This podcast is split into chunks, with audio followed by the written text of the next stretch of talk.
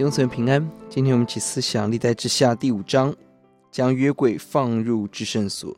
从经文的次序看来，二到四章记载了圣殿的建造，而第五章集中在约柜，而第十节更集中在法版。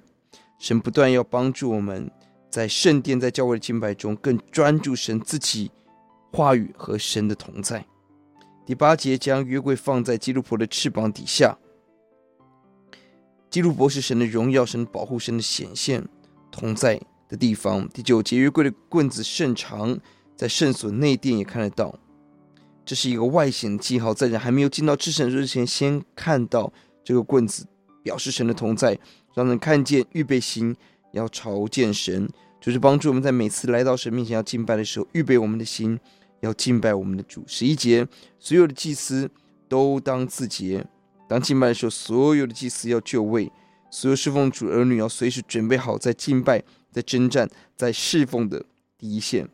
十四节在赞美中支取了神的荣耀跟大能，这是很大的恩典。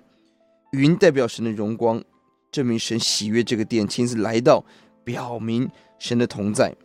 我们在出埃及第四十章看到建立帐幕的时候，云充满在当中。民数记第九章。立帐幕那日，而移动帐幕的时候，云充满了。以西结第十章，而当神的荣耀要离开的时候，神的云也充满了。我们呼喊主，让每一次我们的赞美，每一次的敬拜，我们与神的荣耀相遇，与神荣耀的烟云相遇。本章要写在第十节，约柜里头有什么呢？约柜里唯有两块石板，就是以色列人出埃及后，耶和华与他们立约的时候，摩西在何烈山上所放的。除此以外，并无别物。把约柜抬进圣殿，代表神进入圣殿。约柜强调一件事是石板，是神与人立约的法版。圣殿的重点在约柜，约柜的重点在律法。